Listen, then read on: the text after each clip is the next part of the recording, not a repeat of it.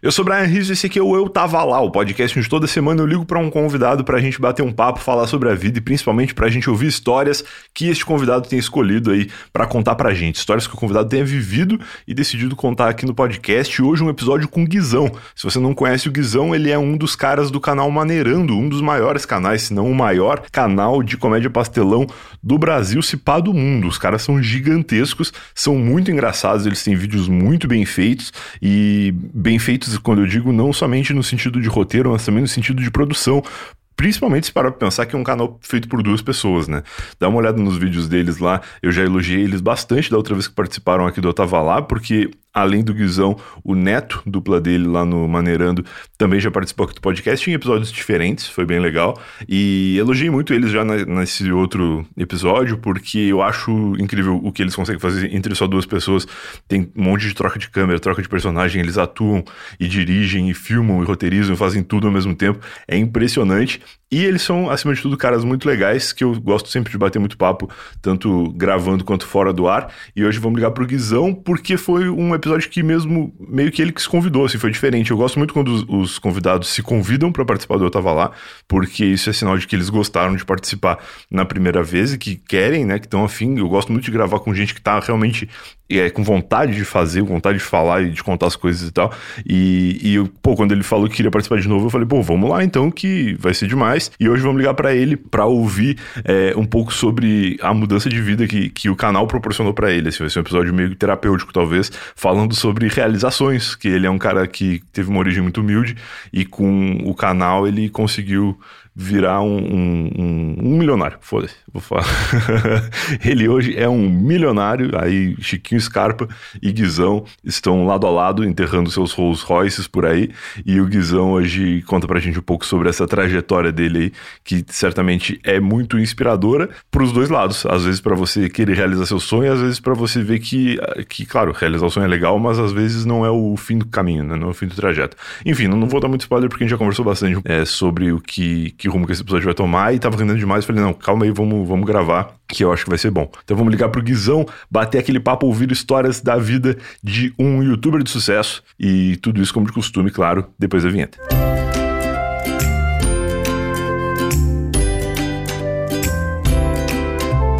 Antes de começar esse episódio, dois recados muito importantes. O primeiro deles é que o Eu Tava Lá não é somente este podcast aqui, você tem também conteúdo exclusivo gravado para os nossos assinantes. É só você entrar no eutava.lá barra assine, lá tem muitas informações de como você pode se tornar um assinante e o assinante, além de ter conteúdo exclusivo deste episódio de segunda-feira, que a gente publica lá o bruto do podcast, sem corte, sem edição, sem censura de nada, a gente também tem conteúdo exclusivo publicado toda quarta-feira lá, num formato diferente, com participação da Mari, minha namorada. Vocês vão gostar com certeza. Se você gosta desse formato aqui, vai gostar de lá também. E além de tudo, ajuda o podcast a continuar vivo, porque o valor da sua assinatura é utilizado para pagar os boletos aqui e manter o Eu Tava Lá principal no ar também.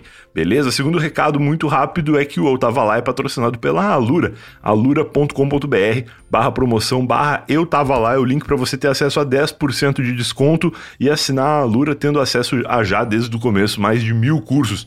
Todos os cursos da Alura ficam disponíveis através de uma assinatura só, não somente os cursos que já existem até agora, mas também os cursos que forem adicionados na plataforma ao longo do período aí que você estiver é, assinando, né? O, o valor da sua assinatura vale por um ano e dentro desse um ano, inclusive cursos que você já fez ou cursos mais antigos costumam sofrer algumas atualizações, né? E aí você pode ir lá e, e consumir esse conteúdo extra para deixar o seu conhecimento naquela área onde você já começou a estudar ainda mais amplo e atual. Essa é a grande vantagem, eu acredito eu, de estudar na Lura, fora várias outras que você vai conhecer depois de assinar. A gente tem um atalho para você cair nesse link grande que eu falei antes, que é o eutava.lá barra Alura. Se você está no no ônibus agora, em qualquer lugar onde você não consegue digitar o link direto, decora aí, eu tava ponto lá, barra Alura, muito curtinho, muito fácil, e lá tem também depoimentos de pessoas que vão inspirar você a começar logo, porque eles começaram e a vida deles já não é mais a mesma. Eu tava ponto lá, barra Alura, entra lá, assina e depois vem me contar como foi sua experiência de estudar na Alura, que eu garanto que vai ser show de bola.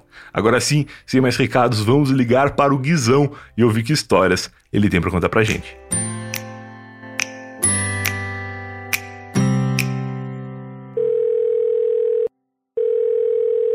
Alô, Guizão, boa noite. Opa, boa noite! E aí, tranquilo? Tranquilaço, cara. Quanto tempo não nos falamos aqui nesse podcast? A gente tem se falado eventualmente pela vida aí, mas a tua participação que não tava lá foi em 2021, cara. Isso já faz muito tempo. No, é mesmo, nós estamos em 2022. Quando você para pra pensar, isso é maluquice, né? Eu acho que é isso que é envelhecer, né? As pessoas não esperam que vai envelhecer. você pisca o olho, é, é, você pensa comigo. Se você você olha um, uma pessoa mais velha conversando com você, ele fala, ah, a vida passa muito rápido. Você fala, mentira. Aí você olha a data e fala, 2022. Exato. Mas ontem não foi 2014, tá Pô, pior que parece muito recente 2014 para mim. 2014 foi o ano do 7x1, cara.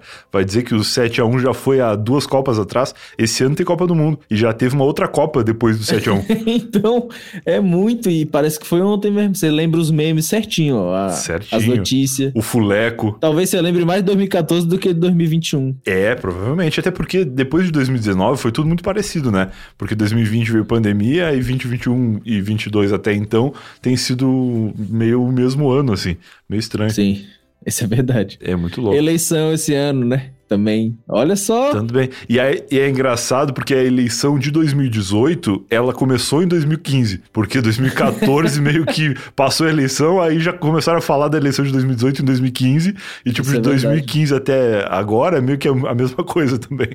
Será que é por isso que a gente não percebe que tá ficando velho? Porque Eu as pessoas é. vão, sabe, antecipando as coisas? Total, é tipo, tipo FIFA, que em 2022 já sai o 2023. Então o cara que joga FIFA, ele já tá em 2023 desde agosto já. A gente é condicionado a envelhecer, já percebeu? É tudo é lançado antecipado. Olha que, que brisa, hein? Carro, Nossa. carro é assim também, né? Se tu vai comprar o carro modelo 2022, na real ele, ele lançou em 2021. Ah, tem carro, né? 2020, 2022, 2023, tá ligado? A gente tá em fevereiro de 2022. Você fica, por que, que é 2023? Exato. Que isso, né? Não, loucura, cara. Isso aí é coisa pra gente ficar velho mesmo. Tem toda a razão, eu acho. E o lance de se sentir velho, eu acho que eu me senti a primeira vez quando eu fui em 2017 visitar meus pais lá no Rio Grande do Sul, porque eu saí da casa deles em 2013. Então, quando eu saí de lá, meio que tinha muita criança na vizinhança que quando eu voltei para visitar em 2017, já tava adolescente. Gigante. É. Então, tipo, o moleque que tinha 8 anos já tava com 15. E isso faz muita diferença, né? Na, nessa fase, assim, tu deixa de ser uma criança e vira um adolescente. Eu comecei a perceber que eu tava velho por dois motivos. O primeiro eu encontrando inscritos na rua ou até em comentários dos vídeos, a galera, louco. tipo assim, não no canal, mas em outro lugar. A gente participa de um podcast, por exemplo. Aí ah. o comentário, nossa, cresci assistindo esses rapazes. tipo, e é real, porque o canal tem seis claro. anos. Quando a gente começou, a galera podia ter, tipo, 10 anos, hoje tem 16 podia ter 12, hoje tem 18, o cara tá dirigindo já. Exato. Então começa muito criança. O cara que tinha 15, ele com 21 anos, ele já tá trabalhando já há um tempão, na real. Já pode ser pai. É, muitos já são, inclusive. O filho dele pode ter 3 anos, 4 anos já pra frente. muitos já são, inclusive. E isso aí é um lance que eu me sinto muito velho. Que os meus amigos de infância, quase todos já são pai. Olha só, é. Eu, eu tenho muitos amigos que viraram pais também. Eu saí lesaço disso, nossa. Mas eu ainda não tive essa pressão social de achar que eu tô envelhecendo, porque meus amigos mais próximos, as pessoas que trabalham comigo, ainda estão naquela fase que se juntou agora, ou então vai se casar agora, Entendi. saca? Tá, ou então uns estão namorando ainda, mais sério, assim, um tempo assim de namoro, dois anos, três anos. Então, tipo, a galera que tá começando a ficar velho. Sim, sim, sim, sim. É, isso é muito. a gente tá conversando. Não, cara, essa relação de, de idade, de se sentir velho e tal, é completamente relativo, né? A vó da minha namorada, ela fez 90 agora, ano passado. Então ela já tá pra fazer 91. Tu imagina essa pessoa que todos os amigos de infância dela provavelmente já morreram há décadas. Com porque certeza. não é tão comum a pessoa ter 90 anos. Então meio que tu começa a ficar sozinho no mundo, assim, da tua referência eu, de, eu tava de pessoas pensando da tua nisso, idade. sabia que você falou aí? Que não é tão comum chegar a 90. Eu tava falando assim, você já percebeu quando você vê uma pessoa com mais de 90 anos, você se surpreende? É. Eu tava conversando isso com a minha mulher. É. As pessoas estão morrendo com 65, 70. Quando passa de 70, todo dia é dia, meu irmão. Já aproveita. Você fica todo dia esperando. Será que é hoje? É, será que amanhã eu acordo? exato, exato. É pra sempre, essa é a brisa. E a segunda vez que eu percebi que tava velho foi quando eu fiquei só um tempão conversando por mensagem com meu pai, assim, saca? Uh. E meu pai é aqueles velhos de, de passa tinta no cabelo e na barba, e aí ele tenta ficar jovial, sabe? Claro. E aí eu fiquei um tempo, e quando eu abri, ele tava com a barba para fazer, branca, assim, meio clarinha com os pelinhos brancos e o cabelo meio grisalho. Eu fiquei, meu Deus, meu pai tá velhaço, mano. Ele, tá quase chegando na linha do, do destino, que é dos do 60 pra frente, que você não sabe o que vai acontecer com sua vida. Ele tá ali quase, sabe? É. Eu fico, meu Deus, se meu pai tá velho. é, Imagina pra ele olhar o filho dele com 25 anos. Claro. Casado, morando em outro estado. Pra ele, é, mano, é uma máquina do tempo isso, do nada. Exato, exato. Cara, isso é, é muito louco. E essa coisa de que depois dos 60, 70 o que vier é lucro, se para pra pensar o exemplo que eu acabei de dar da avó da minha namorada que tem 90, quando eu nasci, ela já tinha mais de 60. Então, cara. e, e eu tô me sentindo velho agora, imagina. Ela devia ter falado: eu não vou ver essa pessoa crescer. É, pode crer. Pô, não vou ver, é muito raro. Eu vou ver até uns 12 anos assim no máximo. e aí. Que treta, cara, que treta. Mas o, o cabelo branco é um troço que eu acho legal. Eu já tô tendo alguns, assim, com 32, que eu fiz agora em 2022. Eu já tô tendo bastante cabelo branco, já que com 31 eu não tinha. Então eu acho que até os 40 eu tô parecendo que tenho 60 já. Meu sonho era ter ca- a- o rosto grisalho, assim, a barba meia grisalha, meia, sabe? Meia, não é toda branca. Sei, E tipo, o cabelo. Mas eu tenho medo de virar o Gandalf. Na, na moral, eu vou virar, mano, Dumbledore. A minha barba é, é aquelas que não cresce direito, assim, em vários lugares. Ela cresce, ela A fica grande, também, mas a ela cresce também. meio falhadinha, assim, e ela vai virando uma barba de mendigão.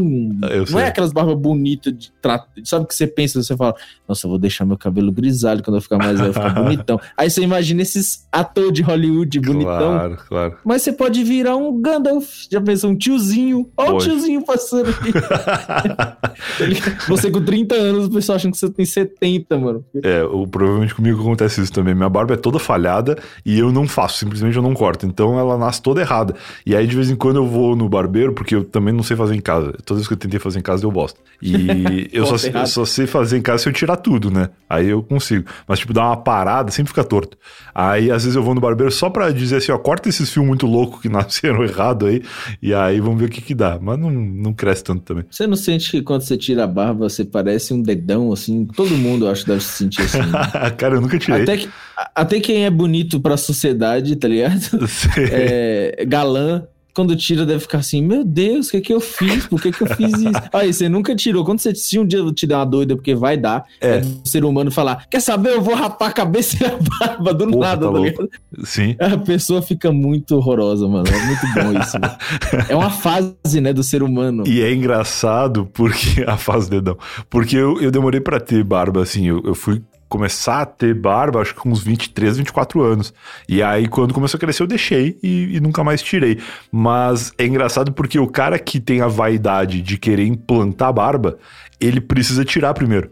É tipo o gordo que quer fazer bariátrica, mas não é gordo o suficiente pra fazer bariátrica. Sim. E ele tem que engordar pra poder perder um monte. bariátrica, Então é engraçado, porque tu vai colocar mais barba, mas primeiro tu vai passar uns seis meses sem barba nenhuma, que é pra fazer o tratamento do bagulho. É muito bizarro. Olha, e tá aí outra coisa de idade, né, mano? Você É. pode ser gordo até uma certa idade, depois você tem que fazer o bagulho, tá ligado? É, preocupa. Tipo, a- até quando você tá muito gordo, quando você é mais novo, as pessoas ainda falam: ah, se ele correr, Ele emagrece. fazer um exercício, ele emagrece. Agora, depois de uma certa idade, a pessoa, não, mano, você tá decapito. Dá, Você não. que- É, depois tem que ligar. O coração já não aguenta mais também. O coração do jovem, ele é um coração que topa tudo. O coração do velho já não tá preparado pra qualquer quilo a mais. Eu acho que eu fico até os 50.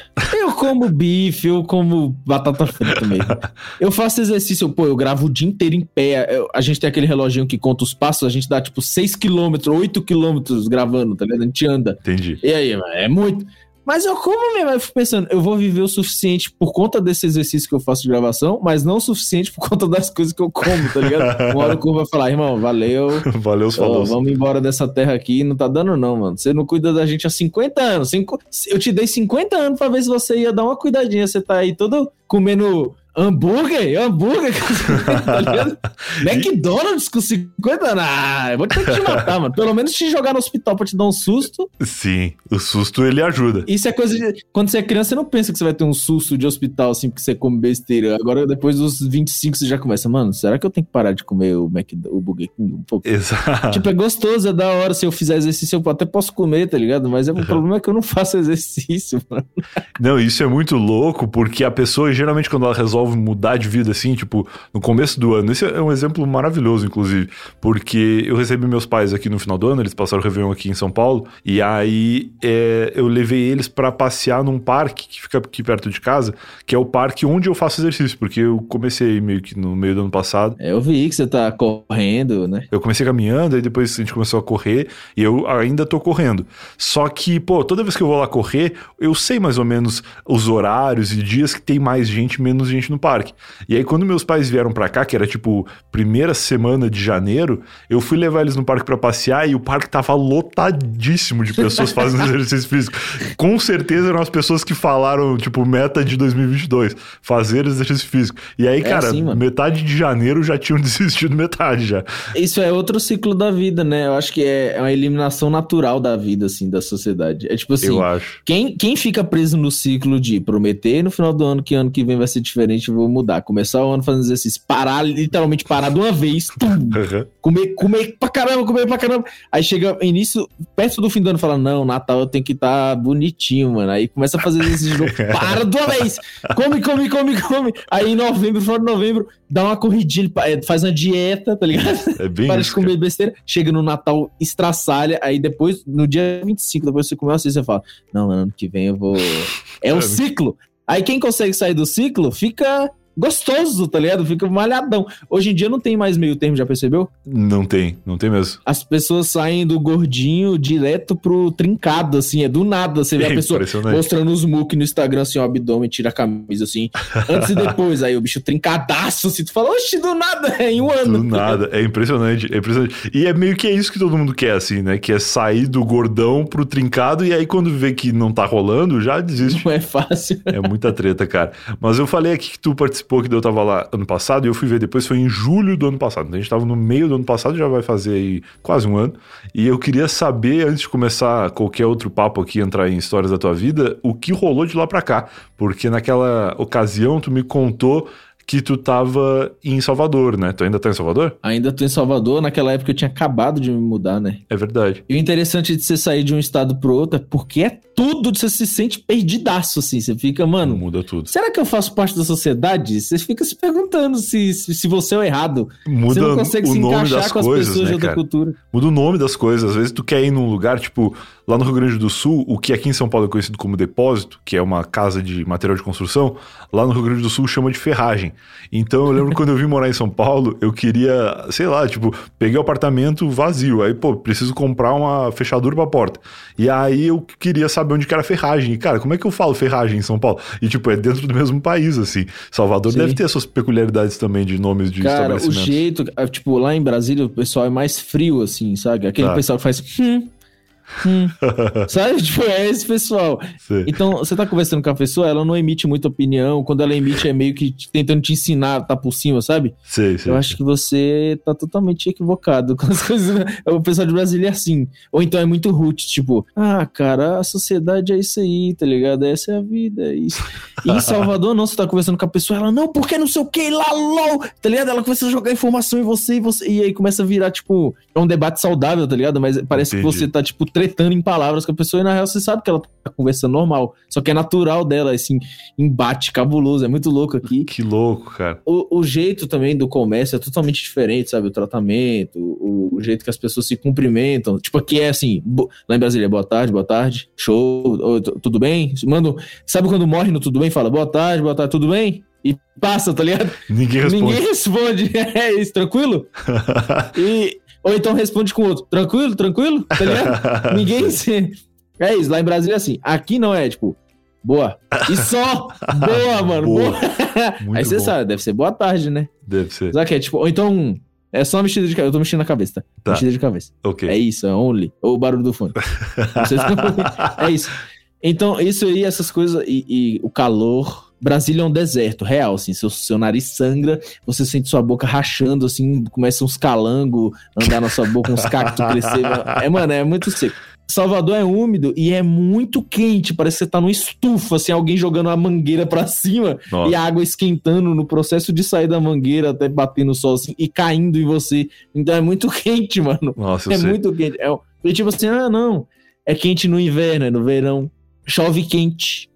É lindo. A minha piscina, ela não tem aquecedor. E eu, você conhece Caldas Novas, que é um lugar de água quente? Conheço. Quem mora em Brasília vai muito pra Caldas Novas. Uhum. Saca? Tipo, passa as férias. É, é isso. É, o classe média baixa ou pobre de Brasília, ele viaja pra Caldas Novas. É o máximo, é o Entendi, ápice. entendi. E aí, aqui a piscina não tem aquecedor e ela fica quente igual uma piscina aquecida real, assim, aquecimento. Que loucura, né, cara? Juro pra você, eu não tô mentindo. Às vezes eu fico falo, mano, aqui em casa tem aquecedor, eu tô pagando energia a mais aqui de idiota, tá ligado? Não, e é engraçado porque é um negócio que não resolve tua vida, né? Porque se tu tem uma Uhum. piscina, tu quer te refrescar nela, tu entra e a água tá quente pra caralho, não adiantou nada.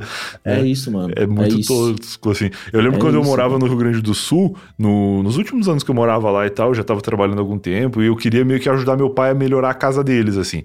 E aí sempre teve um quintal muito grande nos fundos, que eu, quando era criança, pensava, pô, a gente podia ter uma piscina aqui, uma piscina bacana, grande e tal. E aí eu até cheguei a fazer um orçamento disso, mas aí eu me dei conta que o verão no Rio Grande do Sul, ele dura dois meses, três meses, o resto é frio. Ou é um, um- tipo um calor que não é suficiente pra tu entrar na piscina, sabe?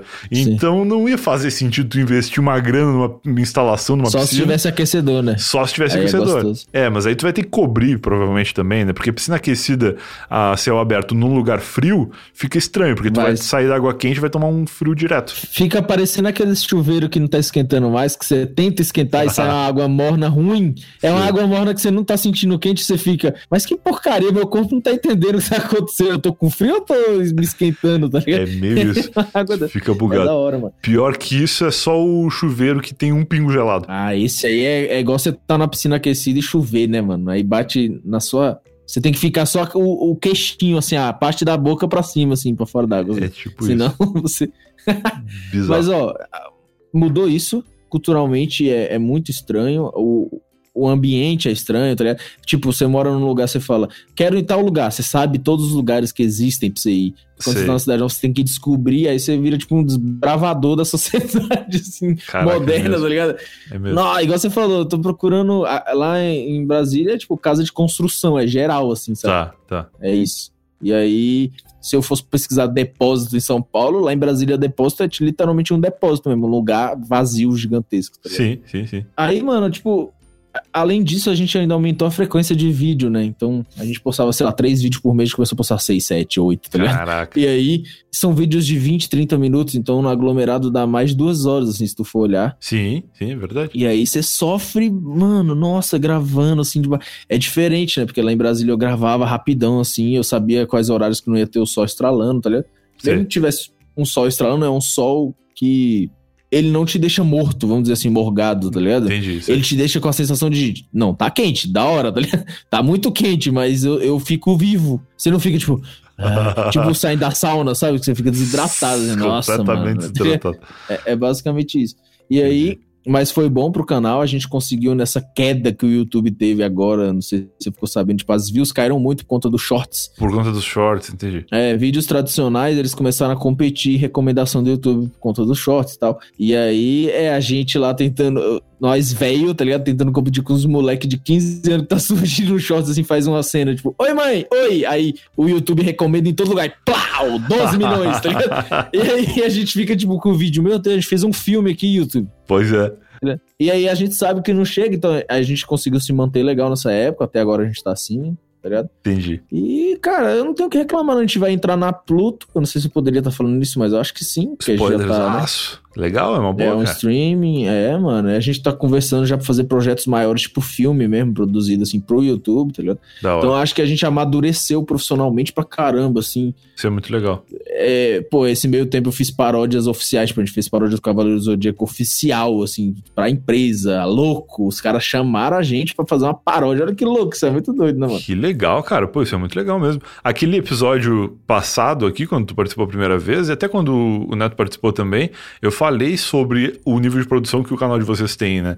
E, Uhum. e é um troço que dá muito trampo. Quem trabalha com vídeo ou quem já teve experiência de produzir alguma coisa em vídeo sabe como é difícil de fazer. É, mano. E deve ser, por um lado, um pouco frustrante quando vocês fazem um puta de um trabalho foda e um moleque dançando dá muito mais visualização. Mas na real não, sabe? Porque eu acho Não. que se a gente consegue se manter no topo, a gente consegue virar referência pra eles não ficarem fazendo esses conteúdos muito que não agregam a nada, tá ligado? Sei. É um entretenimento que, tipo, não evolui, aí é meio ruim, porque você tá numa era onde você, você exige qualidade das coisas, tá ligado? Eu quero qualidade, eu quero claro. um áudio bom, eu compro uma TV que passa 8K pra assistir um vídeo, tá ligado? Gravado no celularzinho, a, a galera exige, né, mais qualidade, tá ligado? É, isso é muito louco. Eu vi, inclusive, que mudou bastante do consumo do YouTube, que antes era nas origens PC, depois virou muito mobile e agora parece que a TV tá pau a pau, né? É, mano, é muito dividido. Tipo, nosso canal acho que é 30% TV, tá ligado? 60%, 68% celular, mobile, tá. né? No caso, tablet, celular e tal.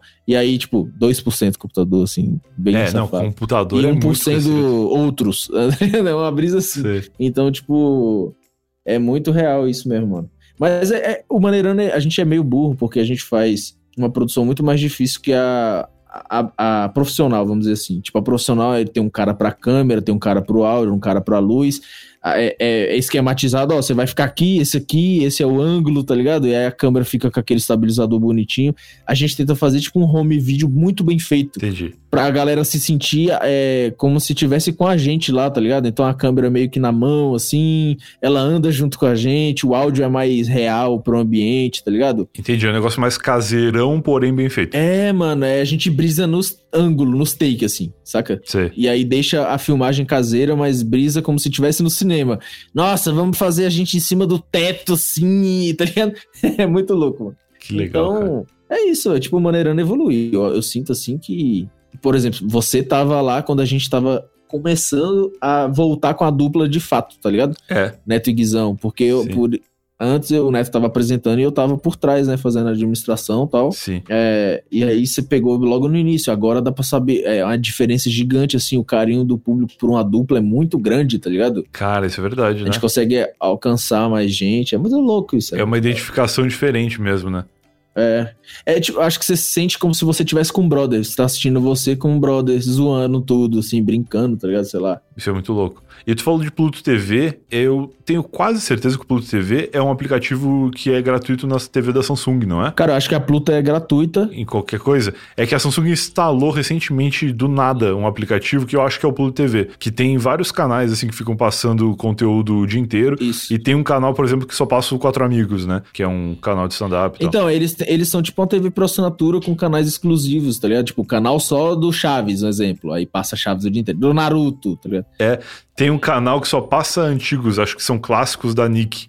E é aí isso, fica é passando, isso, sei lá, quem quer o dia inteiro. É muito louco. É uma TV aberta e eles têm também o streaming, tipo a Netflix. Sei, saca? sei, sei. É, então é uma plataforma muito boa. É, eu tô fazendo o mexão aqui do bagulho do nada aqui, tá ligado? Não, mas é um bagulho que é de graça, é legal de, de as pessoas Pra quem queria ter uma TV, quando você era mais novo, você não tinha dinheiro, tá ligado? Você falava assim, Exato, assim, nossa, é. meu amigo assiste o dia inteiro Cartoon Network, eu, eu tenho que ficar esperando a TV Globinho amanhã de manhã, assim, tá ligado? Sim. A criança tem um canal lá de desenho o dia inteiro. Ou então você falava, pô, eu queria um canal de filmes, igual antigamente tinha na TV por assinatura, agora você tem lá na Pluto de graça, tá ligado? É, ainda tem, e cara, não é muito diferente, porque se tu botar no HBO agora, eu garanto que tá passando Harry Potter.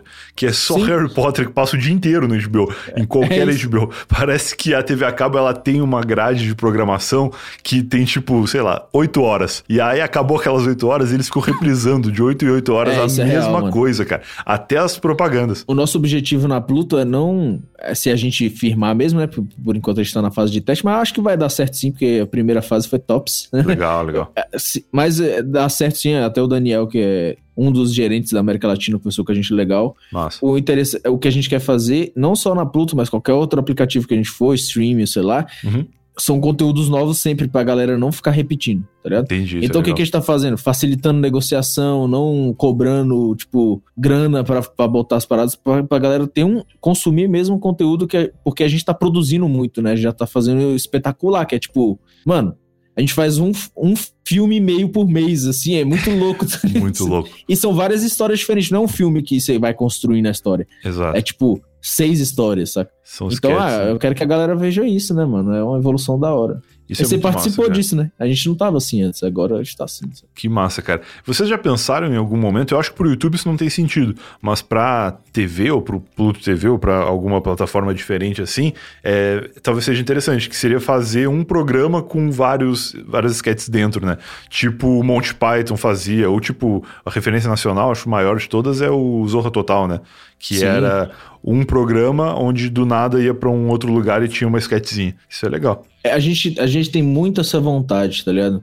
Muito assim. É, é um dos planos do Maneirano, eu acho que por a gente estar tá no YouTube, a gente tem que ficar caçando coisas que o público gosta bastante, assim, para ser realmente clicável. Então, a vida do YouTube atual é ficar. Você posta um vídeo, ele vai mal, aí você já tem que desistir meio que desse projeto, deixar de lado, Putz, é postar triste. outro. Esse foi bem, aí você tem que dar uma repetida, tá ligado? Claro. Então você não tem muito espaço para trabalhar suas ideias real, assim. Tipo, sim, sim, nossa, sim. eu tive um vídeo que eu vou duelar em cima de um dragão, mas se tu não tiver um, um título clicável é, é o suficiente, a, a, não chega no telespectador. E às vezes é um material muito bom. Tipo, é um material assistível.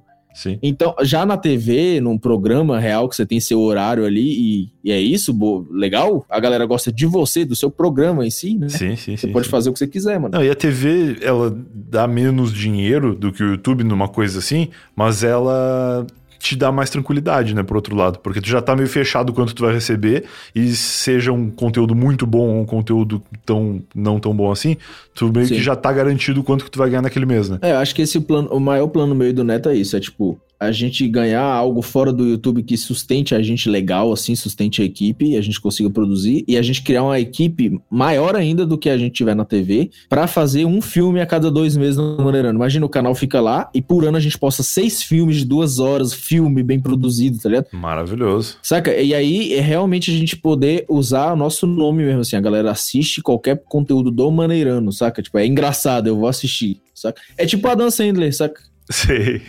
O Adam Sandler, é, qualquer ele coisa, faz... ele faz qualquer coisa, mano. Ele faz qualquer um vídeo coisa. De um clique, aí do nada ele tá num barco com a Jennifer Aniston, assim, do nada. Rolê é isso, mano. Aí do nada ele é uma babá mágica, saca? Tipo, é do nada. é, é isso, cada filme dele é, uma... é, é, isso que a gente quer, saca? É basicamente Sim. Cara, eu sou muito fã do Adam Sandler, mas eu nunca vi vários filmes dele e eu sei que ele tem uns filmes que não são de comédia, né? Tem uns filmes meio suspense e tal, e deve ser esquisitíssimo de ver, assim. Mas ó, pra você ver, não é da produtora dele, já dá pra ver que é uma parada que ele quer fazer por fora, né? Porque a produtora Entendi. dele é aquela que tem uma o cara joga uma bola de golfe na tela, tá ligado? E fala sei. alguma coisa tipo, Richard, tá ligado? Sei, Richard. Sei, é, é Triffic, sei lá o nome que ele fala, aí a tela quebra. Essa é a produtora dele. Então, e você sabe que quando você vê aquilo, é um filme de comédia, tá ligado? É. E é show, e é legal, você vai querer ver do início ao fim. É muito estranho isso, né?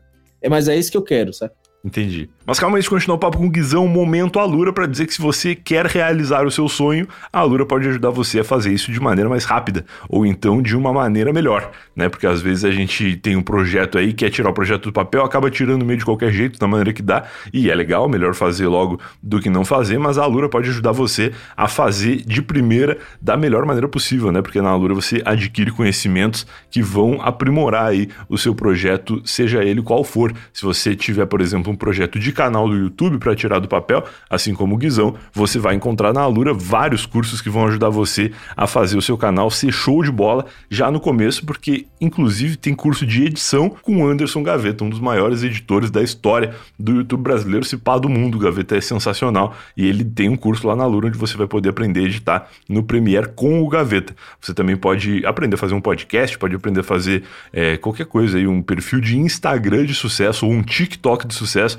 você vai encontrar na Alura conhecimento para fazer isso e sua vida pode mudar, assim como a vida de muitas pessoas já mudaram e você encontra depoimentos de algumas dessas pessoas no eu tava ponto lá barra Alura. Acesse aí, eu tava ponto lá barra Alura. Lá tem também os 10% de desconto e os preços certinho para você escolher o plano ideal e começar a estudar logo. Lembrando que todos os cursos dão acesso aos mais, aliás, todos os cursos não, todos os planos dão acesso aos mais de mil cursos e todos os cursos dão a você uma perspectiva diferente aí da área onde você já está interessado a trabalhar ou então vai apresentar para você áreas novas aí e quando vê sua vida mudou, assim como a de diversas dessas pessoas que estão lá no site e assim como a minha também, que comecei a estudar na Lura lá em 2018, acho, ou 2019 e já aprimorei muita coisa, inclusive aqui eu tava lá, com conhecimentos da Alura e aprendi a fazer outras várias coisas que apliquei em outras redes sociais aí e projetos que ainda estão por vir, beleza? Então é isso, eu tava ponto lá, barra Alura, agora sim, vamos continuar o papo com o Guizão hoje, quando eu te convidei para participar aqui do podcast, a gente trocou uma ideia sobre que histórias tu ia contar e tal. E tu falou que tu ia contar algumas histórias do YouTube, que eu acho bem legal. Não sei se tu pensou exatamente sobre isso depois da nossa conversa, mas eu acho legal porque a gente falou um pouco sobre isso no, no começo do outro episódio e também falamos sobre isso agora, né?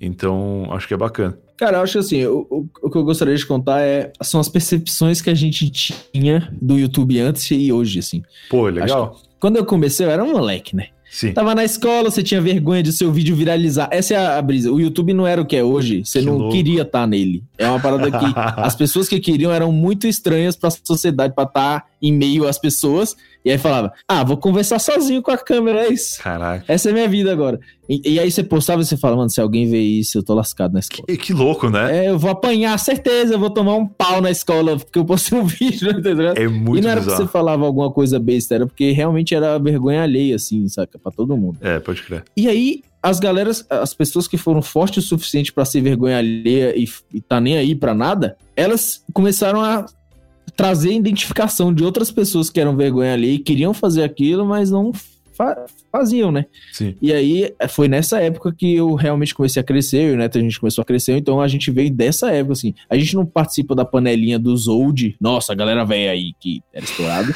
Sei. mas a gente é dessa época, saca? E a gente Sei. não era pequeno, a gente só não era grande o suficiente pra ter destaque. Tipo, os canais tinham 2 milhões de inscritos numa época, a gente tinha 500 mil, saca? Tava Caraca. nessa margem, assim. Sim, era, Então- era grande já. Sim, a gente sempre pegou muita view, né, maneira? Sempre teve destaque nisso, assim. Sempre pegou view de, de canal grande, assim, gigantesco. Sei. E aí a gente, a gente sentiu isso. Aí, beleza, eu era esse moleque. Depois eu comecei a produzir, né? Real, assim, falar, não, vou me mudar pra uma casa e vou produzir. E aí a gente foi pra uma casa, é, bando de moleque morando junto, a gente não sabia absolutamente nada. Tipo, um sabe cozinhar, o outro sabe gravar vídeo, show. Então, um grava Já dá pra vídeo, o viver. outro sempre faz Comer e um trabalhar. edita só os vídeos. E, e, mano, e era uma bagunça. não- saca? Tipo, duas, três moleques no mesmo quarto, assim, dormindo. Era tipo um alojamento do YouTube. Pode crer. De gente que não tinha grana. Então, Aham. eu sofri também com a época do YouTube onde você não, você não ganhava dinheiro, tá ligado? Claro, claro. Então não era tão. é, as pessoas já brilhavam os olhos pra você, mas elas ainda não queriam fazer o que você fazia porque não dava tanta grana. Entendi. O YouTube foi teve esse momento para, claro, cada pessoa tem o, o seu momento no seu tempo, né? Mas existiu um momento inicial onde muitas pessoas do YouTube tinham fama, mas não tinham dinheiro, né? Exatamente. É é essa época, tá ligado? Aham. Então a, a gente foi arriscar um negócio que não tinha previsão de ganhar grana real, assim, saca? Exato, exato. E felizmente a gente conseguiu evoluir, o canal ainda não ganhava tanta grana, e aí o YouTube virou um, cham, um chamado pro público, assim, porque as pessoas do YouTube começaram a ganhar dinheiro. E eles começaram a mostrar que ganharam dinheiro. Então, do nada você tava no YouTube aí, meu carro novo, era um Camaro. Naquela época você ficava, É. meu Deus, o cara comprou um Camaro. Do E nada. começava ele com a musiquinha, agora fiquei doce, tá ligado? E ele Nossa. de Camaro, assim, as pessoas rindo da felicidade dele, assim. Isso é muito datado. Incrível. E aí as pessoas começaram a ter esse negócio de ídolo, assim. Nossa, eu quero ser um youtuber. Sabe? Nossa, agora eu vou comprar um Camaro fazendo videozinho pra internet. E aí entrou outra fase do YouTube que era, não é um videozinho. Tipo, você vai Não, ter é que se isso. lascar pra chegar aqui, tá ligado? E Entendi. aí foi segmentando uma galera nova, que hoje tá grande assim também, saca? Sim. E aí essa galera foi a última geração que realmente cresceu com o YouTube, assim, que, tipo, vai pra evento, faz show, tá ligado? Do YouTube, né? Eu não falo, tipo, a galera que, por Claro. exemplo, era do YouTube, foi pro Instagram, ganhou 5 milhões de seguidores, tá fazendo show porque é Instagrammer, saca? Entendi. Não, a galera do YouTube mesmo. Galera do YouTube Raiz. Sim, e aí, nessa época que começou a se popularizar, aí a gente começou a ganhar dinheiro e começou a investir em, em mais nos vídeos, né, tal. Aham. E essa é uma percepção da hora, porque foi aí que as coisas começaram a desandar, assim, pro YouTube, porque a galera começou a começar a mexer com dinheiro agora, né? Então, pra, pra você, uma, uma, a sua mãe ganhar 3 mil por mês já era fantástico, assim, você ficar, nossa, mano, a minha mãe tá vivendo muito. Tamo Ela é rico. classe média, tá ligado? Show! Sim. E aí você começa a ganhar isso, tipo, por segundo, assim, do nada, assim. Uma Aham. campanha é 10 vezes esse valor e você começa a ficar maluco. Claro. E aí, muitas pessoas profissionalizaram o YouTube, criaram empresas, e aí chamou roteirista, filmmaker, editor e começou a crescer gigantescamente. Aí você entra Felipe Neto, que montou uma estrutura, Claro. Lucas Neto, que montou a estrutura, o canal Você Sabia, e esses canais chegaram em. Qua- o próprio Castanhari também, tá Pô, o ligado? Castanhari foi fazer série pra Netflix, né? Exatamente, mas, tipo, antes disso, o cara já tava super Claro. profissional, tá ligado? Sim. E aí, a gente passou por essa fase também, que a gente conseguiu alcançar a galera, assim, óbvio, no nosso ritmo, né? Porque a gente tinha começado a ganhar e começou a alcançar. Então, minha vida mudou drasticamente pra, tipo assim, um moleque que não tinha muita visão de vida, tipo, Ah, o que, que eu vou fazer? Era muito perdido. Eu, eu, me sentia mediano em tudo, mas muito bom em nada, saca? Tipo. Sim.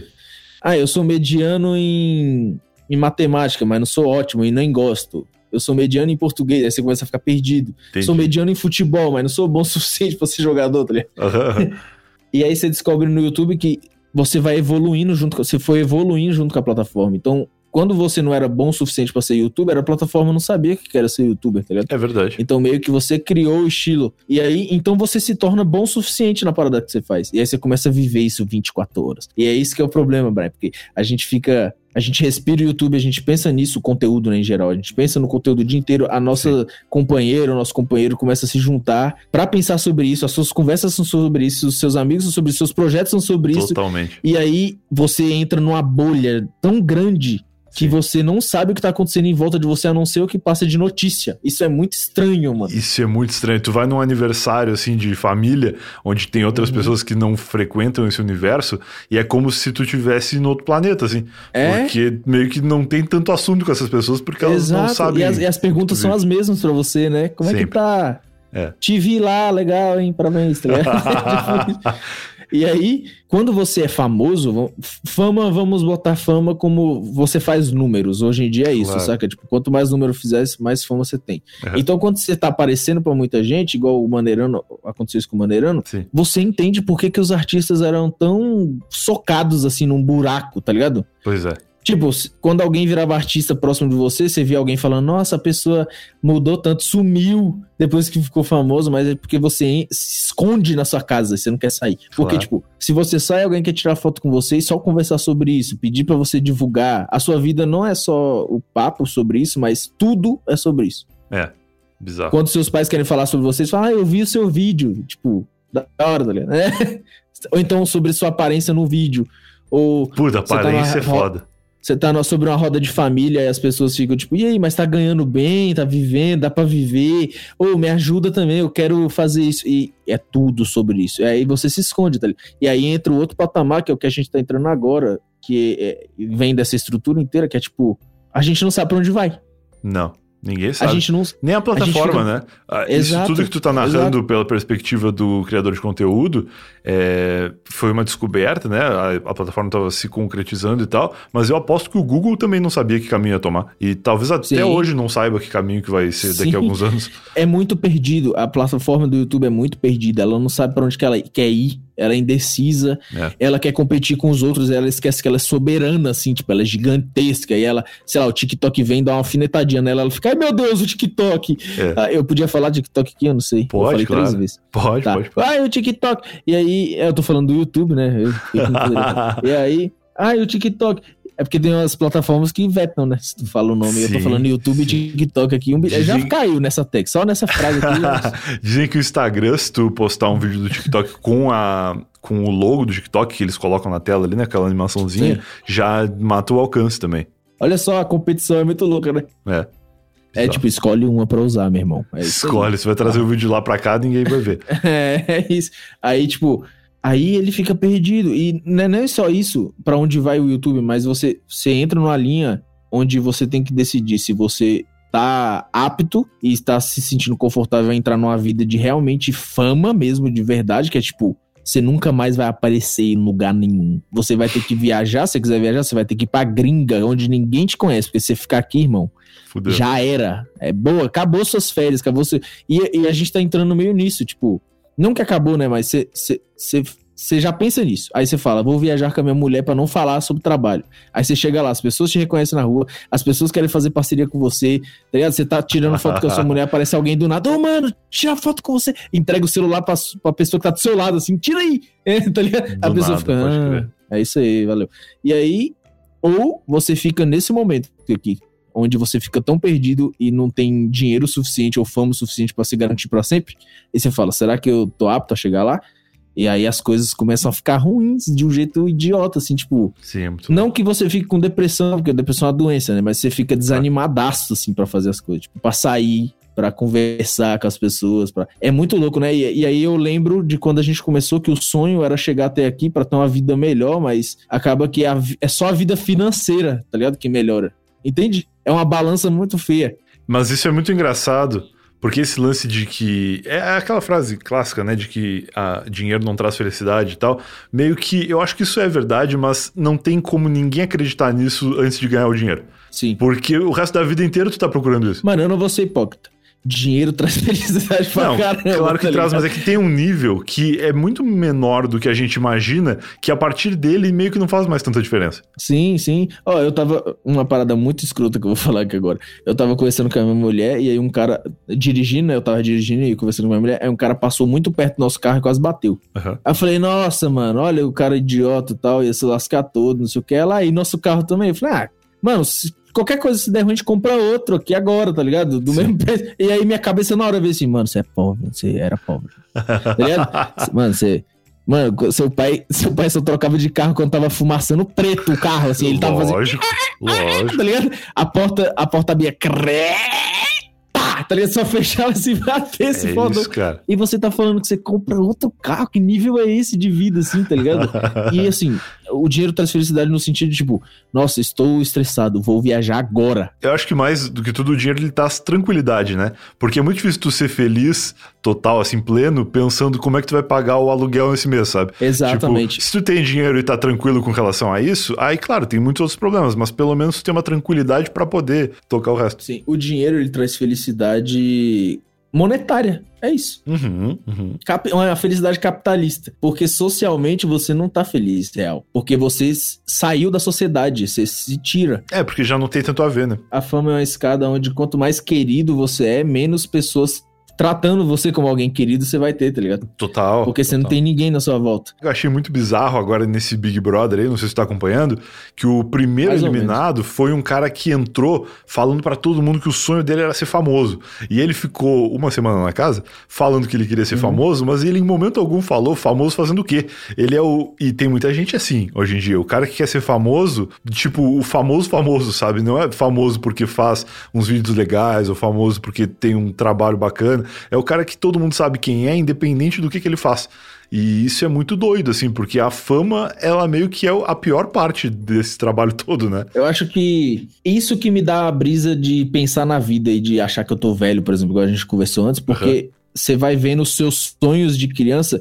Quando, quando você não alcança, você fica frustrado, mas você não sabe o que poderia acontecer, então você fica é. meio tipo é, beleza, e aí você toma um outro caminho da vida e eu acho que você vive mais tranquilo do que você conquistar o que você sonhava real. É. Você já percebeu que todo mundo que conquistou o que sonhava é infeliz, assim, a cara da pessoa é morta, você olha pro olho dela assim, tá fundo, não tem o olho dela não tem vida. Você, essa pessoa foi consumida pela que isso, tá ligado? Isso é muito louco, é né? Real, porque é meio porque paradoxal até. O cara Sim, que, quando... que, pô, teve a felicidade de alcançar muito jovem o sonho de vida, depois me parece que ele zerou o jogo já. É isso, mano. E não é nem ser questão de zerar o jogo, mas é porque, tipo, você, você fica pensando, no caso eu e, assim, as pessoas que eu converso no mesmo ramo, assim, que, que cresceram igual eu, assim, na paulada, não é essa galera que fica famosa porque, sei lá, é amigo de famoso já, tipo, no nível, assim, de pagar o famoso que é brother pra ele te divulgar para sempre, ou a fama dela é simplesmente ficar colando em pessoas pessoas, assim, não.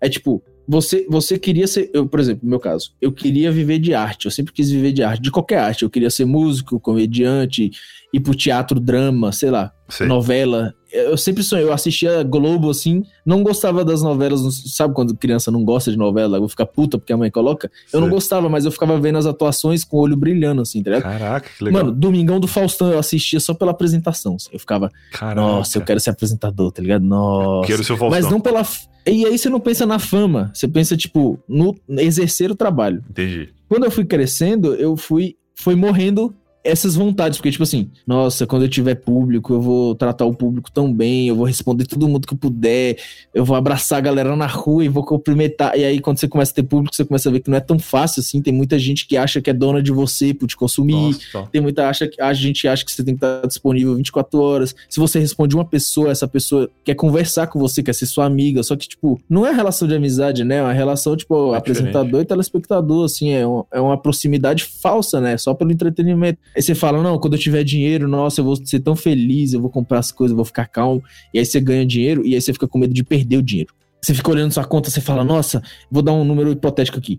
Nossa, um milhão na conta, mano. Caraca, mas e se, a, se eu perder 100 mil, eu já fico com 900, que merda, então eu tenho que ganhar 2 milhões pra pelo menos ficar com... Aí se você ganha 2 milhões, você fala, não, mano, 2 milhões é pouco, porque se eu comprar uma casa e um carro agora, eu gasto já, tipo, esse 1 milhão, e aí eu só vou Porra. ficar com 1 milhão, aí você quer que 5, e aí você, tá ligado? E aí você vai e aí você começa a perceber que o dinheiro ele te deixa nervoso e ansioso e. Total. E é tudo referência, de novo, né? Assim como o lance de, de, de idade que tá falando no começo, o, o dinheiro é completamente referência. Eu passei a minha infância inteira sem saber que eu era pobre, porque eu estudava numa escola particular, que meus pais tinham conseguido uma bolsa para mim, e na minha uhum. escola tinha muita criança que era de um orfanato.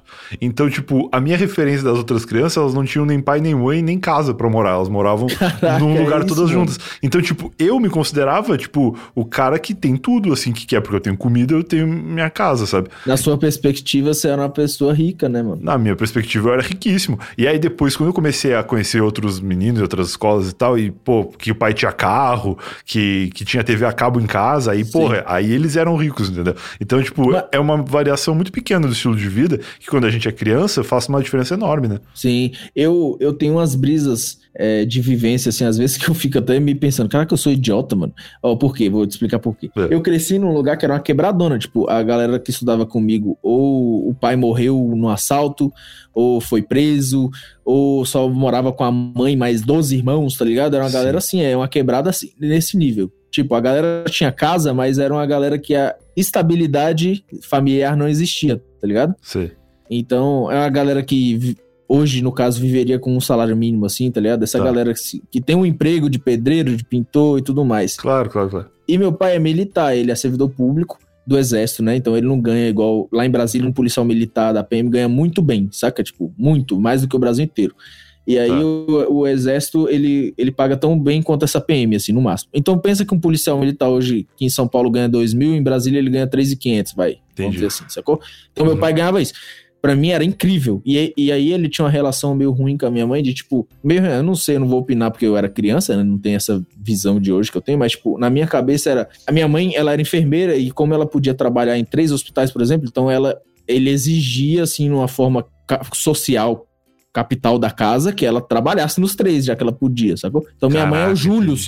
Só que mais que o Júlio, que ela tem três empregos, tá ligado? Ela sempre teve três empregos. Então eu não via minha mãe durante o dia. Caraca. Tipo, e ela chegava à noite, dormia quatro horas e voltava pra outra clínica pra assinar coisa, tá ligado? É isso. Meu Deus, que treta, cara. E meu pai é militar, então ele tinha muita missão, né? Então você cresce meio que sem paz e, e nessa quebrada você, você fica mais na rua, você conhece mais gente da sua rua, você brinca mais, tá ligado? Eu cresci assim. E aí, do nada, com essa mesma estabilidade financeira que meu pai tinha, que na quebrada era legal, mas em qualquer outro ambiente não era legal, né? Ele não tinha grana. Entendi. Eu fui morar num lugar onde, tipo, hoje em dia seria como se meu pai ganhasse dois mil reais e as pessoas em volta ganhassem 60 mil por mês. Caralho, entendi. 100 mil. Entendi. Porque ele ganhou um AP do Ministério da Defesa, aqueles que eles emprestam para morar tal. Sei, Eu até sei. contei isso da, outra, da última Contou. vez, assim, meio que por relance. É. Então, eu chegava lá e para mim, o meu brother ir pra Disney era show, tá ligado? Tipo, claro. nossa, que lindo, mas eu não podia ir, sei lá, num parque de diversão da cidade porque já era 20 contos na época Exato. e era muito caro. É, é total lance de referência mesmo.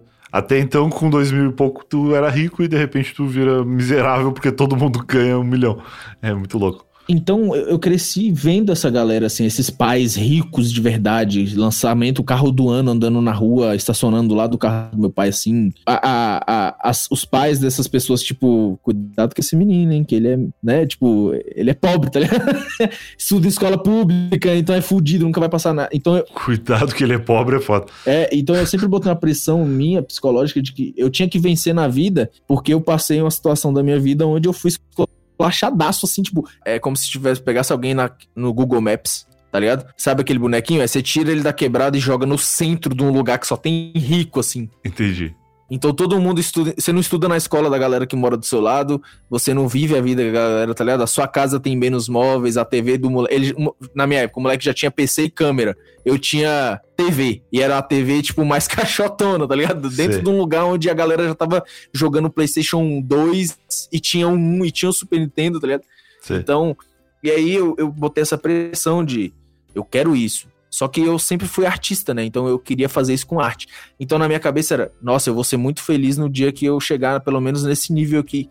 E aí, particularmente, eu passei desse nível, tá ligado? Sim. E eu fico, tipo, pensando, tá, mas eu achei que eu ia ser feliz, eu ia, eu ia me cobrar menos quando eu chegasse aqui. E não, velho. E você se cobra mais. É muito louco isso. É tipo. Especialmente porque o mais difícil é tu te manter, né? Depois que tu chega nesse nível, tu fica o tempo todo pensando, pô, e, e se eu não conseguir continuar bancando esse custo de vida, né? Porque a responsabilidade aumenta muito, né?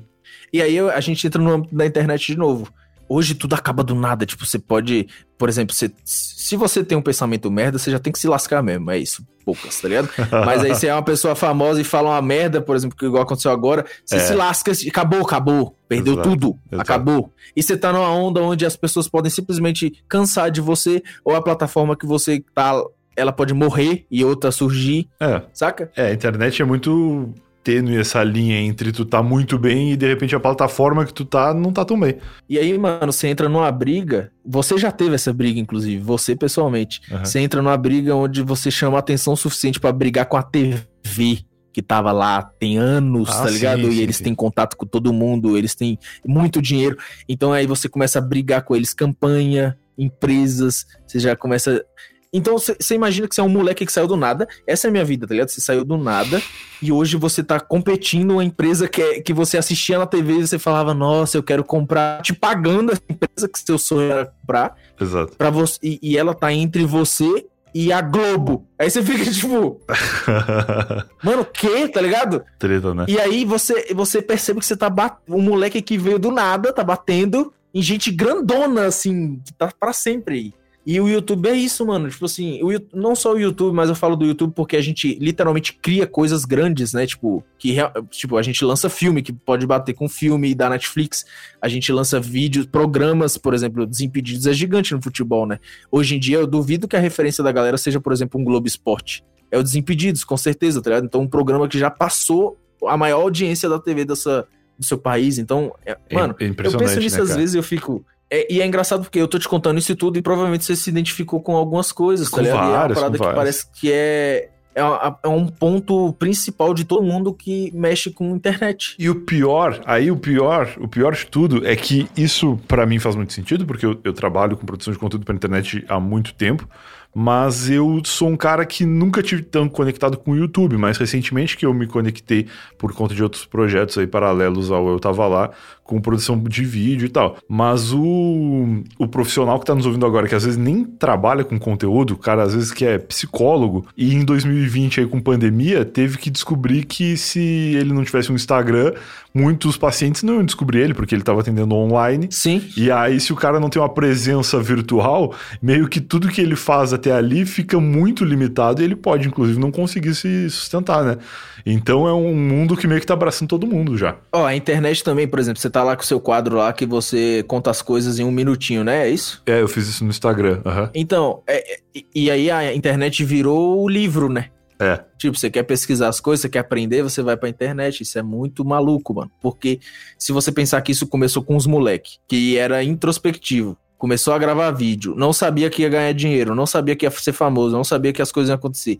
E eles determinaram o futuro, assim, literalmente, a galera que construiu a sociedade. É verdade. Se você pensar que hoje a sociedade é pura pela internet e por informação, é porque alguém do nada, em 2009, postou um vídeo falando uma notícia no YouTube, tipo, É. é, briga em carnaval em Salvador, e upou o vídeo. E aí a galera, em vez de ver a briga na Globo, ela tava assistindo no YouTube. Compartilhando o vídeo do E YouTube. acabou, é isso. E, e desde esse dia, um bando de gente viu que esse cara postou o vídeo, pegou, viu, e foi ficando famoso e foi fazendo atrás. E é isso. E aí virou uma disputa entre o público e o criador, onde o público quer ser criador e o criador é, tá cada vez mais se afastando do público e batendo de frente com a TV pra virar uma TV. Antigamente você não sabia, se não saísse numa revista, o que que o. Bruno Galhaço tava fazendo, tá ligado? E hoje você sabe quando ele te- teve filho, quando ele teve notícia contra ele, saca? É uma brisa muito louca pensar. E aí eu, eu participei disso. Pode crer. Eu participei disso, eu, eu participei de uma época onde não existia câmera fácil pra você comprar. Quem Sim. tinha era rico. Na minha sorte, eu morava em lugar de rico, então eles tinham câmera pra eu filmar. Entendi. Eles tinham PC e tinha internet que numa época onde não tinha, então eu vi o YouTube crescendo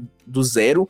Ca- O primeiro vídeo que eu vi foi do Rafinha Bastos e ele upou um vídeo como se fosse um drive, então o YouTube era um drive. Tô ligado, tô ligado. E hoje eu tô competindo em empresa e tô fazendo filme pra competir com empresa gigante, assim. Eu dei o exemplo da Globo, obviamente que não deve ter competição, porque a Globo tem o BBB, né, que é milhões, papo. Mas eu falei em geral, assim. Não, pode crer. Cara, Já quem deve ter competido com certeza, mas é... Sim. Não, eu entendi. Que tu falou do Rafinha agora, o Rafinha começou a fazer conteúdo pra internet nos anos 90, cara. A página do Rafinha era 98, ele é 99. louco, mano. Isso é muito maluco. Não tinha tecnologia pro, pra fazer e o cara tava lá fazendo. Eu fico pensando nesses caras. O Kibe, ele veio de uma página, o Kibe, e ele é dono do Porta, tá ligado? Então É. ele saiu desde a da época. Nina Secret, se eu não me engano, também é assim. Ele tinha um blog, né, Tinha de um blog. maquiagem, e hoje ela tem uma marca de maquiagem gigantesca. É tá muito ligado? louco. é Bruno muito Tavares, essas brisas assim. Aí eu fico pensando nisso, mano. Eu fico. A galera criou uma sociedade mesmo, tipo. Um novo mundo. A internet é uma sociedade alheia, mas que interfere na sociedade real, e eu cresci nisso. Essa, é, mano, é, é umas paradas que, tipo, eu não gosto muito de conversar, eu não converso isso em roda de amigos, assim, tá ligado? Claro. Mas quando alguém me questiona sobre o que que aconteceu, é isso que vem- me vem na cabeça, assim, saca? Era um moleque que sonhava em ser artista e hoje é artista e, e todos os sonhos meio que foram despedaçados, você vai criando outros, assim, em cima da, do que você acha que te faz feliz, tá ligado? Por exemplo, eu vi que você reformou seu AP. É um AP que você comprou? É. Então, você, tá, você comprou seu AP, você foi reformando, você tá comprando os móveis agora e tá construindo essa vida a partir do, da parada que você trabalha, né? Sim. saca? Da internet, principalmente. Então, se você pensar nisso agora, você vai, tipo, da onde eu vim, não tinha isso. Era TV, não existia internet quando eu tava crescendo. E agora eu vivo disso. E ao mesmo tempo isso traz um cagaço absurdo, né? Porque assim como, sei lá, há 10 anos atrás eu vivia com um décimo do que eu preciso pra viver hoje, naquela época eu já achava que eu tava muito bem.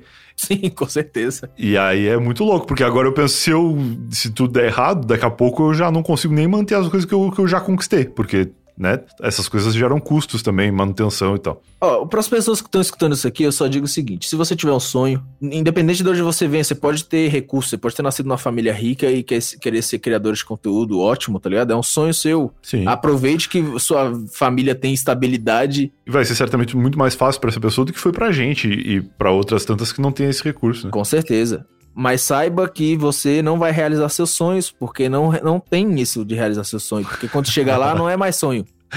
Caraca, É mesmo. sério, eu tô falando sério. Caraca, o título desse episódio tem que ser esse. Você não vai realizar o seu sonho. É, mano. Ó, eu não tô. É, é porque eu vejo hoje é, é, a realidade é ter coach, é ter. Não falando mal de coach, tá? É uma profissão, beleza, show. Tá. Tem gente que precisa da sua motivação, beleza. É que ficou muito. Acho que virou meio pejorativo a expressão coach. Mas É, tem. é, o coach no inglês é treinador, né? É necessário ter Sim. coaches pra várias, várias áreas. Saiba que você. Você vai. Quando você realizar seus sonhos, você não vai sentir que realizou porque já virou algo normal, tá ligado? Eu acho que Sim. essa é a brisa. E a questão da internet é que quem vive de internet, o Brian pode falar, eu falo, outras pessoas que vierem aqui, é que vocês vão sentir que todos têm a mesma vibe, que parece que é uma maldição do criador de conteúdo da internet, assim, virou e que é uma maldição, você fica recluso. Tipo, É. eu tava pensando esses dias, Brian, vê se você entra na brisa comigo. Por conta das tretas que teve aí, eu pensei no David Jones. Vamos pensar no David Jones, que é um dinossauro da internet também. Tá. O David Jones, ele tem um canal. Ele tinha um canal que ele postava sete vídeos ou mais por todo dia. Aí teve, Caraca. ele tinha outro canal ao mesmo tempo, que ele postava um vídeo por dia, ou até três, dependendo do dia. E ele tinha outros projetos que ele aparecia com a cara dele também. Aham. Hoje em dia ele faz live, ele ainda tem esses canais, ele tem um corte, ele apresenta um, um podcast de esporte. Vida do cara é. Tava questionando, será que ele conversa com a mulher dele em que horário? Tipo, 24 horas ele tá produzindo, tá ligado? Quando que ele vive, né? Sim, durante a noite pode ter certeza que antes de dormir ele só fica pensando em- no conteúdo que ele vai criar e como daquela zona que ele tá, e quando ele acorda, ele já acorda pensando nisso. E essa é a maldição do criador de conteúdo. muita treta. Todo mundo vive assim, mano. E independente se você estiver fazendo sucesso em uma área, você vai querer criar em outra, e aí você vira um viciado em internet do outro lado. Não a pessoa que fica o dia inteiro no celular e no computador assistindo, mas você vira viciado em criar para o público da internet. É bem isso. E não para nunca e, e os formatos são muito variados, né? E tu vai aprendendo a fazer em outras formas. É, eu comecei com blog em 2008 e aí depois eu fui fazer podcast em 2009, acho 2010. Aí depois eu tive experiência fazendo várias coisas e, pô, em 2020 eu escrevi um livro, que é um negócio que não tem nada a ver, mas que é muito legal Olha só, é muito louco. também, né? O livro nem saiu Faz ainda, vídeo inclusive. agora. Vai pra sair esse ano. Faz vídeo, ensina receita de coração no Instagram. Olha louco. é muito louco. é, eu cheguei a fazer YouTube em 2013. Na época a gente tinha um canal que, pô, bombava muito, que era o do cassete. Eu, era eu, o Gui Toledo, o Bruno Félix, uma galera que a gente começou fazendo paródia de música e tal. E aí depois a gente, pô, foi fazer uns vídeos pra TV, que era meio que o sonho, assim, né?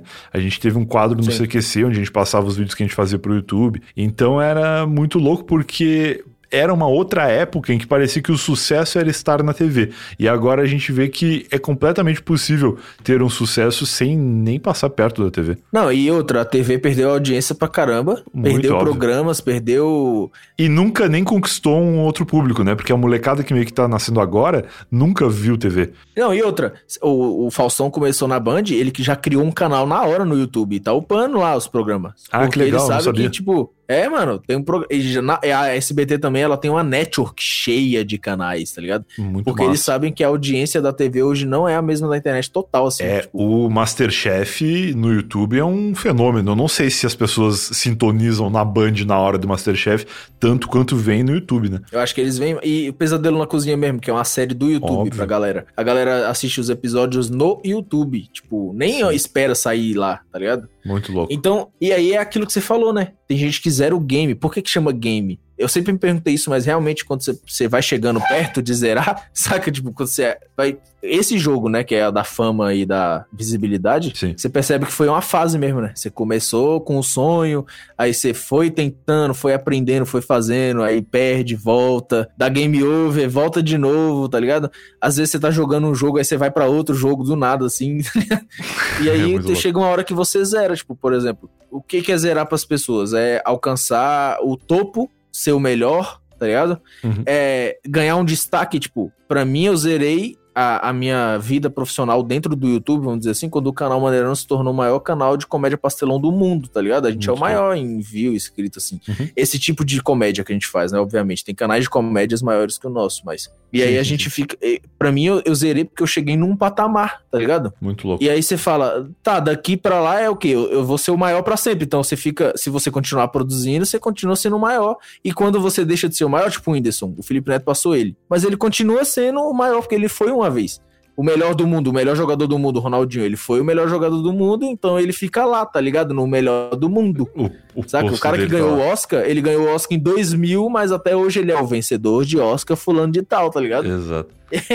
a Beyoncé, vamos dizer que ela nunca tenha ganhado um Grammy, ou ela nunca tenha ganhado nenhum prêmio nenhum, mas ela ainda continua sendo a Beyoncé. Então ela zerou porque ela chegou lá num patamar onde o nome dela já é um prêmio, tá ligado?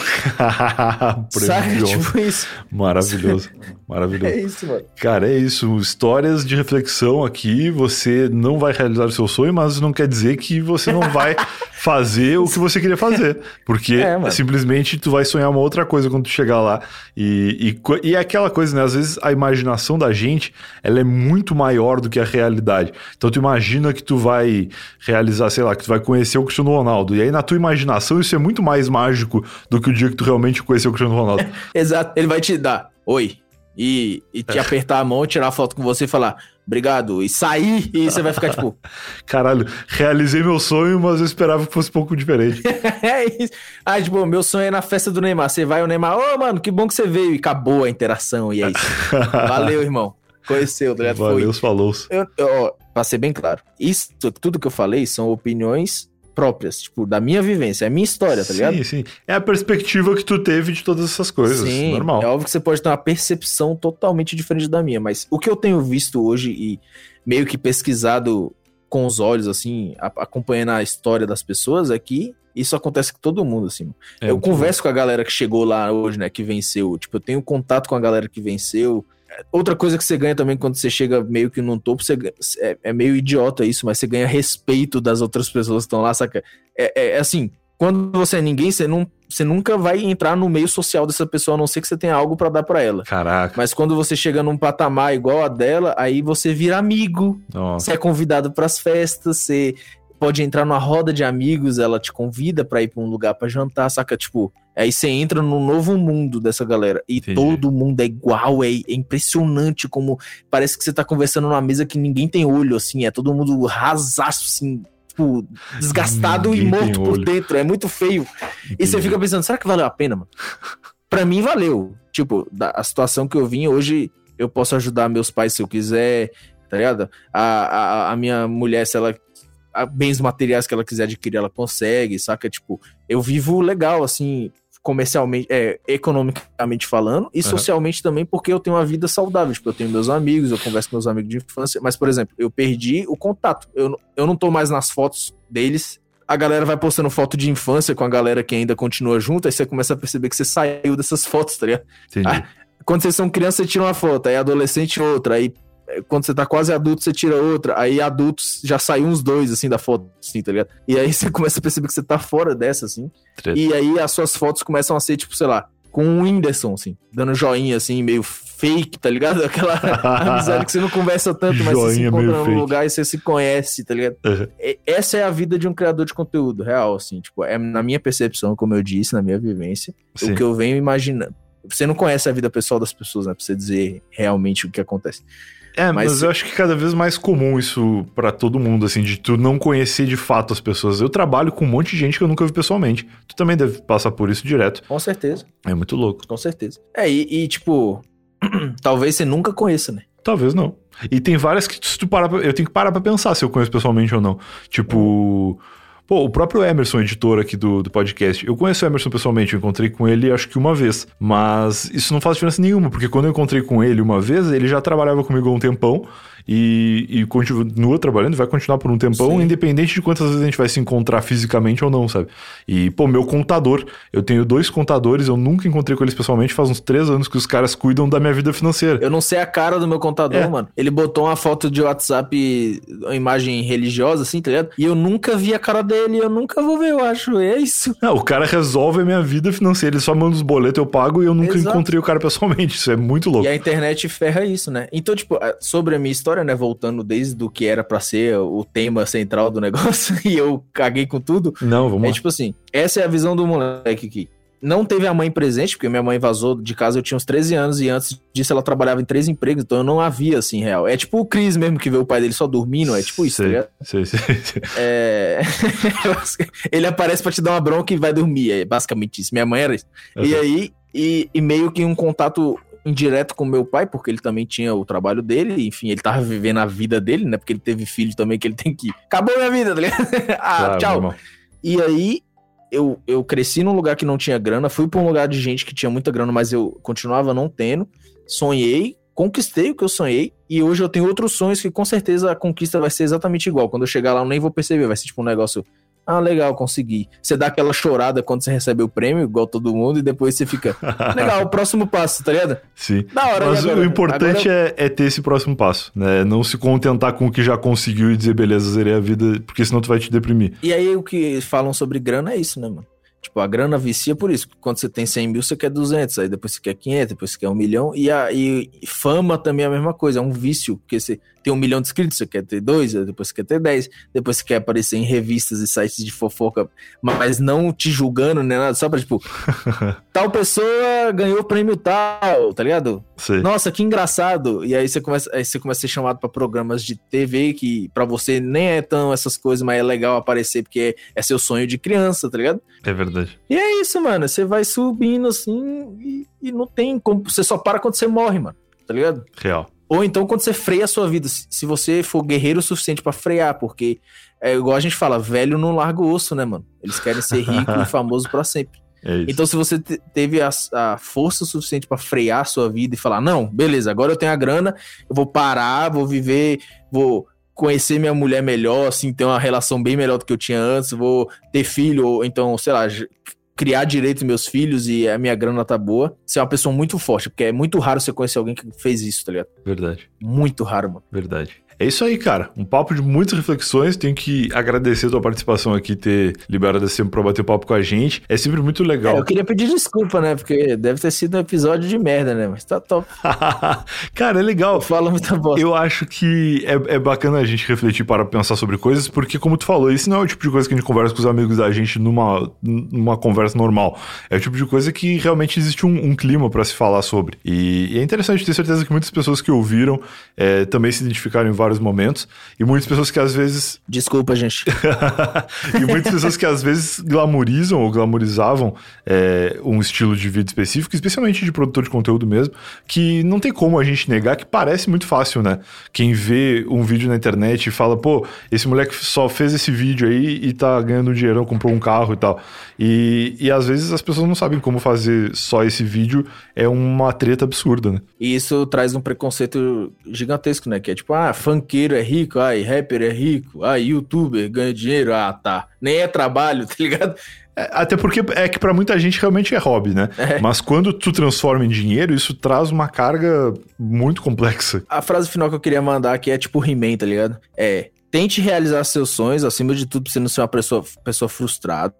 Se você não conseguir realizar, saiba que você pelo menos tentou, isso é show. É, o que a galera fala é real. Você pelo menos tentou, é uma parada muito real. Assim. É. Porque aí, se você tomar outro caminho, você vai falar: Ah, tô satisfeito com esse caminho que eu tomei e eu pelo menos tentei meu sonho, tá ligado? Sim. E se você conquistar, por favor, tente não perder o brilho, é isso que eu falo. Lindo, lindo, lindo. E se tiver alguém da sua família, pelo menos seu filho, alguma coisa que quer tentar, não desmotive, motive, tá ligado? Pra ele não ser como você, se você for alguém que se sente frustrado.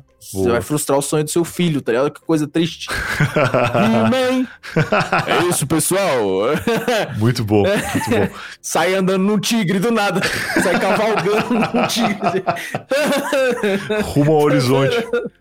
Cara, muito bom. É muito isso. Tá resolvido. Tem um tigre agora, vai ser bom demais. Ó. Tivesse vídeo assim no podcast, eu só. o Mike Tyson realizou esse sonho aí. É só tu não parar de sonhar que, que daqui a pouco tu consegue. No time dele, tigre sacanagem, mano. Bota uma celinha no tigre. Tomara que não, porque o Mike Tyson deve ser pesado. é nóis, cara. Um abraço pra ti e uma boa noite. Valeu, mano. Obrigadão. Muito obrigado, cara. Vamos falando. E esse foi mais um Tava Lá, se você veio até aqui. Eu espero que tenha gostado. Grande Guizão, um cara muito brother, que se deixar a gente fica sete horas conversando aqui. Então, que bom que não, não deixaram. eu não deixei, no caso, porque eu sempre me preocupo com a duração dos episódios aqui. Mas se você curtiu, me avisa aí para eu ligar de novo pro Guizão. Ele é um cara muito legal, a conversa sempre rende muito. E se você curtiu, a gente liga de novo aí outras vezes. Quem sabe até pro Neto também, ou quem sabe pros dois juntos dessa vez, né?